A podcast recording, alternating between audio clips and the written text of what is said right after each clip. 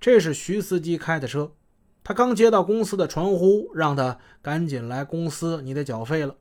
缴完费之后，这徐司机从公司大门刚出来，哎，居然这么巧，有人在出租汽车公司门口打车。你看，这不让我抄上了吗？徐司机把车停在这三人面前，打车的是谁呢？董兵。三个人就上了车了。徐司机就问：“上哪呀？”“咱们去铁西广场。”“行，没问题。车里不许抽烟啊。”徐司机把那计价器一摁，咔嗒一打表，汽车发动。斯柯达根据客人的要求，一路开到铁西广场。铁西广场到了，你们还往哪儿走啊？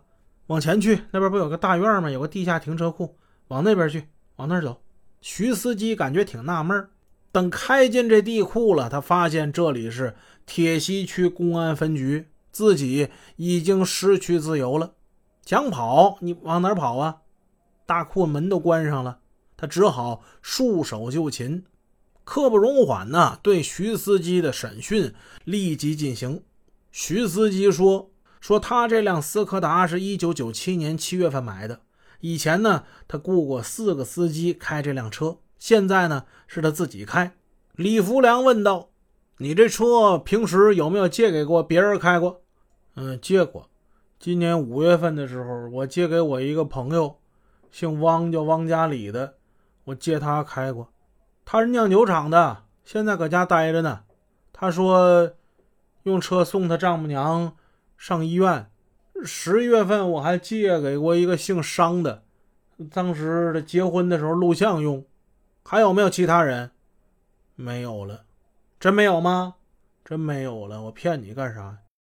以上情况是否属实？嗯，属实，属实。签字。询问过程之中了解到，汪家里跟徐司机住前后院，汪家里会开车，过去在沈阳站东货场拉脚。王云阁安排小黄对徐司机进行辨认。小黄说：“嗯，那天到万老板库房踩点的不是这个人。”王云阁、李福良等人分析，徐司机呢雇人开斯柯达，都是在今年三月份之前。借给过一个姓商的，呃，结婚录像用，那是在今年十月以后。目前来看，唯一有点怀疑的就是这个叫汪家里的。汪家里借斯柯达，正好是在万老板库房被人踩点那段时间。况且这汪家里啊，据徐司机说，开车技术还挺好的。这个叫汪家里的人有嫌疑。王云阁下令。马上查这个叫汪家里的，对他家进行布控。当时的时间已经是晚上九点了。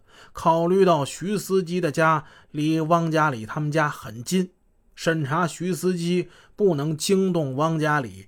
李福良呢，就让徐司机，你呀，赶紧给你家打个电话，就说你战友来了，大家在一起聚一聚，乐一乐。今晚上不回去了。徐司机呢，赶紧给家里爱人打了电话。那另一条线呢？董兵带人查辽 A 八三九七七蓝色摩托车那条线，查到那个不知姓名的老三，这事儿就进行不下去了。按说呢，王云阁理应该责成董兵到沈阳站市文化宫那边去查一查啊，不是有老三吗？去查一查老三呢。可是现在呢，眼前查汪家里。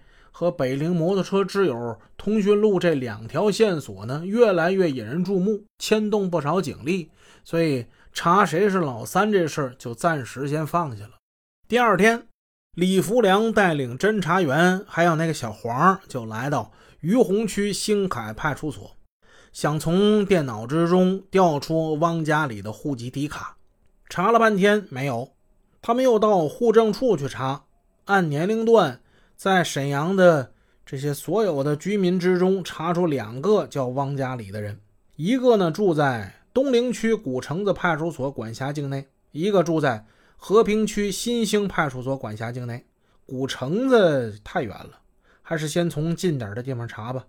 他们又来到新兴派出所，来到这儿查户籍底卡，还偏偏呢，到那儿去以后，派出所电脑坏了，人家说。已经早上抱着电脑去三好街去修去了。